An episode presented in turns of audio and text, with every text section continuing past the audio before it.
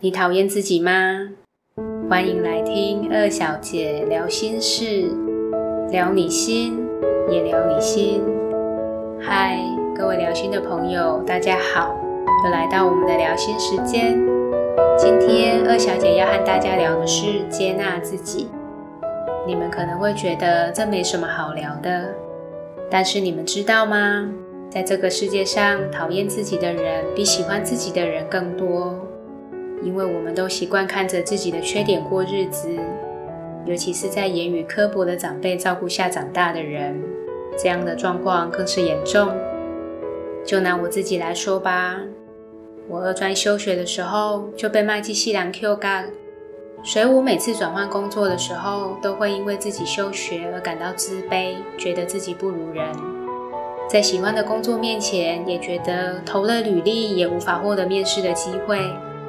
结果就真的会如自己所愿的那样得不到面试的机会，然后我就更自卑、更讨厌自己，如此不断的循环。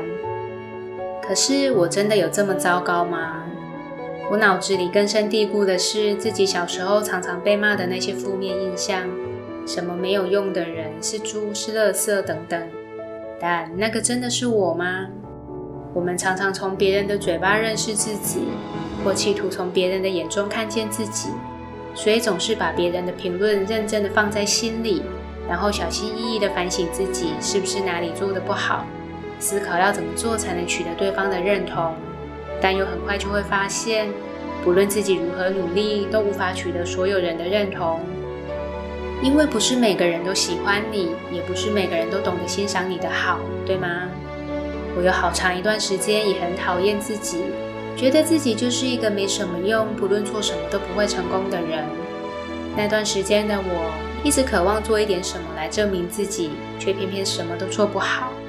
我曾经应征一个保养品专柜的工作，当时我们的新人训练就在公司的专柜上举行。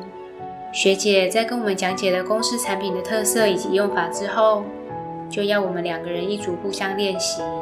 结果轮到我的时候，我紧张到一句话都说不出来。因为我担心自己表现的不够好，害怕别人看见我的缺点，所以我在新人训练结束之后就失去了这份工作。因为我无法展现出公司需要的销售能力，甚至后来在我接受职涯咨询师培训的时候，在模拟咨询的练习当中也遇到了相同的问题。直到督导老师介绍我看了阿德勒的《自卑与超越》，我才开始了解了一些事。首先是那些困扰我的根深蒂固的负面评价。我了解到自己被如此的对待，并不是我的错，也不是我的问题，而是我的照顾者把他在成长过程中所经历到的事件和情绪，理解成人生的意义，表现在自己的行为当中。知道这件事之后，我的心就轻松了起来，好像这么长时间以来被束缚的灵魂被解放了。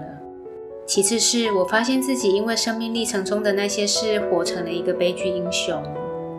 我一直在为自己塑造一个悲剧主角的形象，来博取他人对我的关心和注意，并且将自己的不如意都当作是社会环境对我的不公平，却不知道遗传和成长的经历只是单纯的材料，如何使用这些材料，则是自己的选择。人生就是使用这些材料所打造出来的。我对自己的人生感到不满意，那也是因为我一直把材料用错地方了。环境因素并不能决定人生的意义，但我们却可以借由解读自己的人生状况来改变命运。命运是可以靠自己移动的东西，也是一直以来自己移动的结果。我整个豁然开朗，你们知道吗？原来我讨厌的那个自己是自己打造出来的。不喜欢，只要改变想法、改变材料的组合就好。我还是那个独一无二、圆满的我。我根本就不需要讨厌自己，但我却花了这么长的时间才找到答案。讨厌自己真的是一件很笨的事，因为除了你自己，不会有人比你更爱你。如果连你都讨厌自己，那就不会有人爱你了，好吗？要接纳自己哦。因为不论是好的还是坏的，那都是你，也只有你才能成为这样的你。你喜欢的自己是什么样子呢？欢迎在暖心摆渡人二小姐的粉丝专业留言与我分享，或加赖好友私讯给二小姐。详细的连接网址我都放在节目简介里。如果你有心事要和我分享，或者对节目有什么建议，也欢迎留言让我知道。今天的心事就聊到这里，谢谢大家的收听。